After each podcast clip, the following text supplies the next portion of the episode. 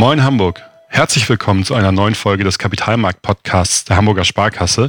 Mein Name ist Jan Schlumberger und ich habe mir heute unseren Chefvolkswirt Jochen Intelmann eingeladen, der uns ein bisschen Guidance geben möchte zu den aktuellen Geschehnissen an den Zinsmärkten. Wir haben erste Signale und Beschlüsse der führenden Zentralbanken weltweit bekommen, also einmal auf der Seite der USA und auf der europäischen Seite von Seiten der EZB und würden das heute gerne einmal kommentieren, so ein bisschen in den richtigen Hintergrund rücken und natürlich auch vorausschauen, in welchem Zinsumfeld wir uns dann demnächst bewegen werden, wo die Reise hingehen kann, in welchen Barrieren oder in welchen Rahmenbedingungen wir zukünftig agieren werden. Denn die Entscheidungen, das können wir ja schon mal wegnehmen, haben etwas Unruhe ausgelöst. Dazu vielleicht später etwas mehr, beziehungsweise gleich etwas mehr von dir, Jochen. Erstmal schön, dass du da bist. Herzlich willkommen. Ja, hallo Jan. Sag doch mal, ich habe es eben gerade ja schon so ein bisschen angerissen, was ist tatsächlich gerade passiert und was hat das Ganze ausgelöst? Naja, die Märkte, Anleihemarkt und Aktienmarkt sind momentan sehr, sehr nervös.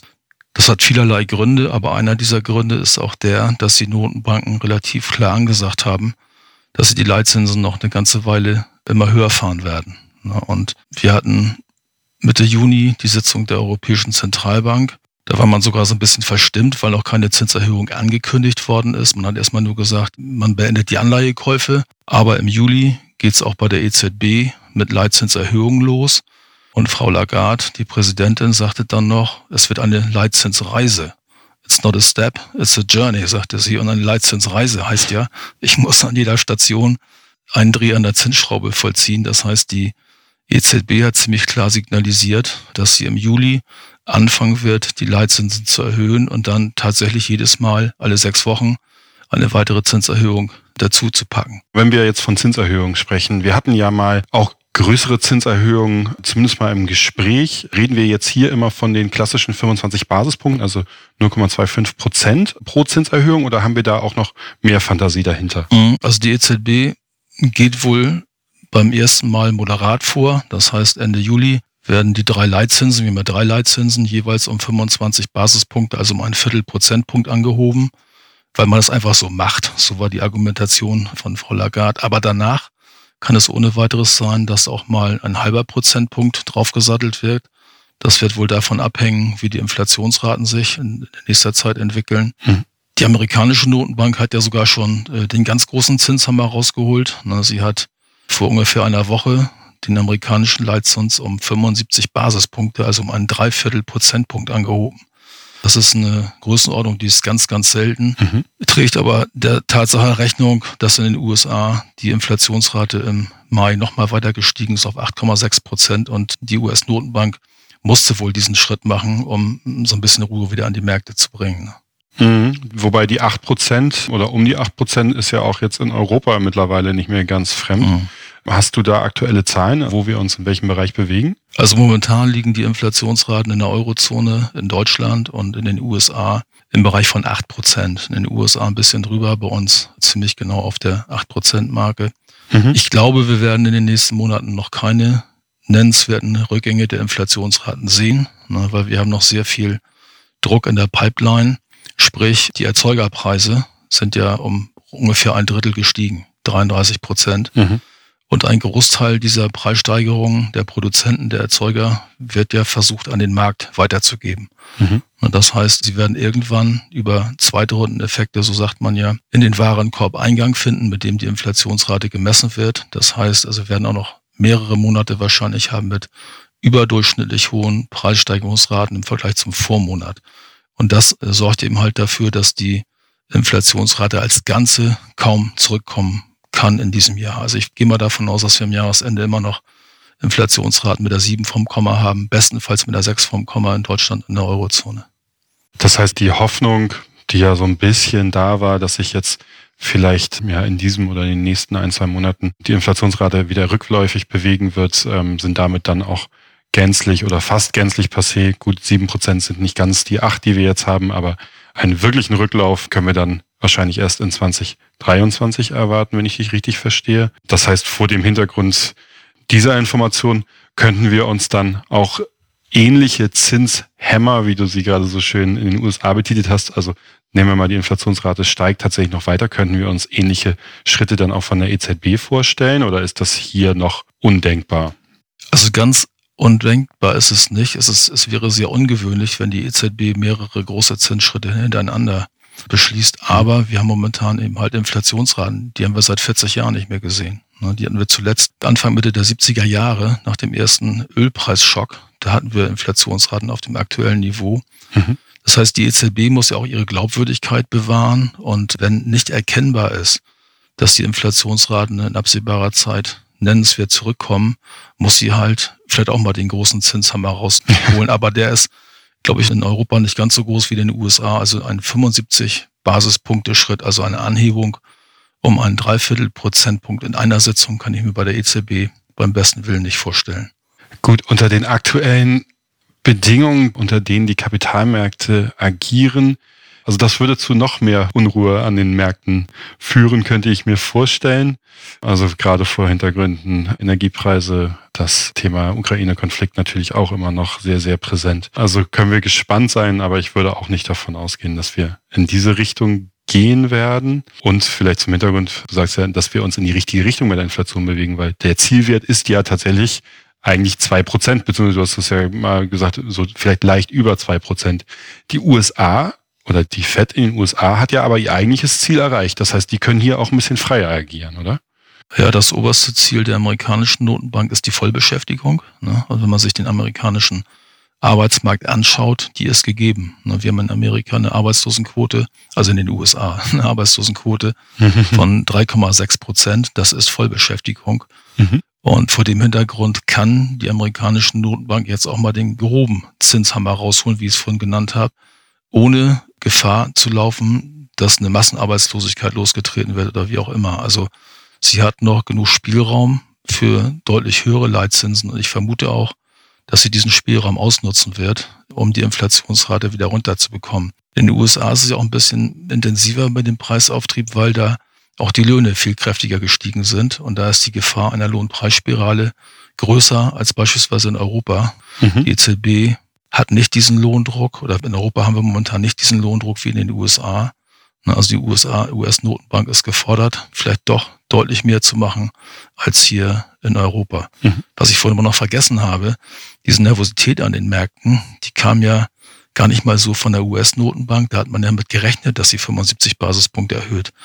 Der eigentliche Hammer war die Leitzinserhöhung in der Schweiz. Mhm, okay. Die Schweizerische Nationalbank ist ja eigentlich immer relativ vorsichtig. Normalerweise wartet man ab, was die EZB macht. Und wenn die EZB einen Zinsbeschluss gefasst hat, wird er in der Regel in der Schweiz nachvollzogen. Zur großen Überraschung des gesamten Marktes hat die Schweizerische Nationalbank den Schweizer Leitzins um einen halben Prozentpunkt nach oben befördert. Okay. Auf immerhin immer noch minus 0,25, aber immerhin einen halben Prozentpunkt, ohne dass die EZB vorangegangen ist. Also das hat die Märkte doch ziemlich verunsichert weil die Schweizer haben eine Inflationsrate unter drei Prozent und dann einen halben Prozentpunkt Leitzinserhöhung. Das hat den Markt ziemlich verstört, würde ich mal sagen. Und gut, die Resultate haben wir gesehen. Die Aktienkurse rauschten gen Süden. Ne, die mhm. Renditen zogen kräftig weiter an. Aber der Leitzinstrend ist ganz klar nach oben gerichtet hier in Europa und in den USA. Der Leitzinstrend wird ja auch zumindest neben ja irgendwann mal positiven, zumindest Nominalrenditen mit Nominalzinsen, vielleicht auch dann irgendwann positiven realen Zinsen, wird es ja zumindest zur Folge haben, dass wir den uns ja sehr liebgewonnenen Strafzins dann endgültig beerdigen können. Das heißt, dass wir auf zu große Volumina keine Verwahrentgelt oder keine Strafzinsen zahlen müssen. Das heißt, das wird ja wahrscheinlich dann mit den ersten Schritten, oder das ist vorhin gesagt, im September, wenn ich das richtig, sonst mhm. korrigiere mich gerne, im September wird es ja spätestens dann der Vergangenheit angehören. Aber wo wir beim Trend oder beim Zinstrend sind, in welche Richtung werden wir uns denn jetzt bewegen, sowohl in den USA als auch in Europa? Also wo geht die Reise? Wo geht der Trend hin? Was sehen wir so mittelfristig dann tatsächlich in der Zinslandschaft oder wo sehen wir mittelfristig den Zins? Also die amerikanische Notenbank veröffentlicht ja jedes Mal eine Projektion. Das heißt, das sind die Schätzungen der 18 Mitglieder des Offenmarktausschusses der amerikanischen Notenbank, also die 18 Mitglieder, die über die Zinsen entscheiden, geben viermal im Jahr eine Prognose ab, wo sie den Leitzins sehen. Und diese Prognose, der, der Median dieser Prognose lässt erwarten, dass der amerikanische Leitzins in diesem Jahr auf 3,25 bis 3,50 angehoben wird. Also nochmal mhm. mehr als doppelt so hoch, wie er heute aktuell ist. Die drei vom Komma heißt in den USA aber auch, die Notenbankpolitik, also die Zinspolitik, wird restriktiv. Das heißt, sie dämpft die wirtschaftliche Entwicklung. Mhm. Und das ist immer so eine Bremse, ne, weil es gibt einen sogenannten neutralen Zins. Dieser neutrale Zins dämpft die Wirtschaft nicht, schiebt sie aber auch nicht an. Also gibt keine Konjunkturimpulse. Und der neutrale Zins in den USA dürfte irgendwo zwischen zwei und drei Prozent liegen. Das heißt, wenn die amerikanische Notenbank den Leitzins noch in diesem Jahr tatsächlich über drei Prozent heben wird, ist sie sich bewusst, dass sie damit die Wirtschaftskräfte dämpft, also Rezessionstendenzen auslöst. Das ist ja auch einer der Gründe, warum der Markt momentan so nervös ist. Die Rezessionsangst ist wieder da, weil man Angst hat, dass die Notenbanken bei der Bekämpfung der Inflationsrate so weit gehen, dass sie auch eine Rezession in Kauf nehmen. Mhm. In der Eurozone, glaube ich, wird die EZB etwas vorsichtiger agieren. Wenn man jetzt in den nächsten vier Zinssitzungen jedes Mal eine Zinserhöhung von 25 Basispunkte beschließt, werden wir am Jahresende die Eins haben beim Hauptrefinanzierungssatz. Du sagtest eben, der Strafzins, der wird verschwunden sein, im September wahrscheinlich. Ich glaube, am 8. September ist die Sitzung, wo der negative Leitzins Geschichte wird. Der wird auch zum Jahresende weiter steigen, aber kein Strafzins mehr, sondern ein positiver Einlagesatz. Mhm. Die spannende Frage ist, wie weit geht die EZB im nächsten Jahr? Bei uns liegt dieser neutrale Satz irgendwo zwischen 1 und 1,5 Prozent. Das heißt, wenn die EZB den Leitzins über 1,5 Prozent hinaus anheben wird, hat das auch wieder dämpfende Wirkung auf die Wirtschaft. Mhm. Wir müssen mal sehen, für mich ist erstmal diese 1,5 Prozent im nächsten Jahr die Obergrenze. Wenn allerdings die Inflationsraten auch dann noch nicht erkennbar rückläufig sind oder dass man nicht relativ sicher absehen kann, dass die Inflationsraten deutlich zurückkommen. Ich glaube, dann würde die EZB auch nicht scheuen, in diesen restriktiven Bereich zu gehen. Das heißt, die Leitzins noch weiter anzuheben. Mhm. Klingt für mich auf jeden Fall schlüssig. Das heißt, bin mal ganz gespannt, wenn wir, sollten wir tatsächlich über die 1,5 Prozent, zumindest in, in Europa, in der Eurozone gehen, dann würden wir ja tatsächlich in diese restriktiven Maßnahmen, beziehungsweise dann auch, dann würden wir die Rezessionsängste, die aktuell ja sehr, sehr stark an den Märkten kursieren, mhm. Noch weiter unterfüttern. Ja gut, das gleiche in den USA, wenn wir über 3,5 Prozent sind, hattest du, glaube ich, gesagt. Also der neutrale Zins ist zwischen 2 und 3 Prozent, aber wenn wir bei 3,5 Prozent sind, wären wir dann ja schon in dem Bereich, also in dem Plan der USA. Also zumindest ist ganz klar die Unterstützung der Notenbanken für die Kapitalmärkte aktuell. Ich glaube, die entscheidende Größe ist die Inflationsrate. Mhm. Von der Entwicklung der Inflationsraten in den USA und in der Eurozone, davon wird abhängen, wie weit die Notenbanken ihre Leitzinserhöhungen äh, fortsetzen, wie hoch sie die Leitzinsen schrauben. Ich glaube, erst dann, wenn ganz klar erkennbar ist, dass die Inflationsraten zurückkommen, erst dann werden sie aufhören, die Leitzinsen zu erhöhen.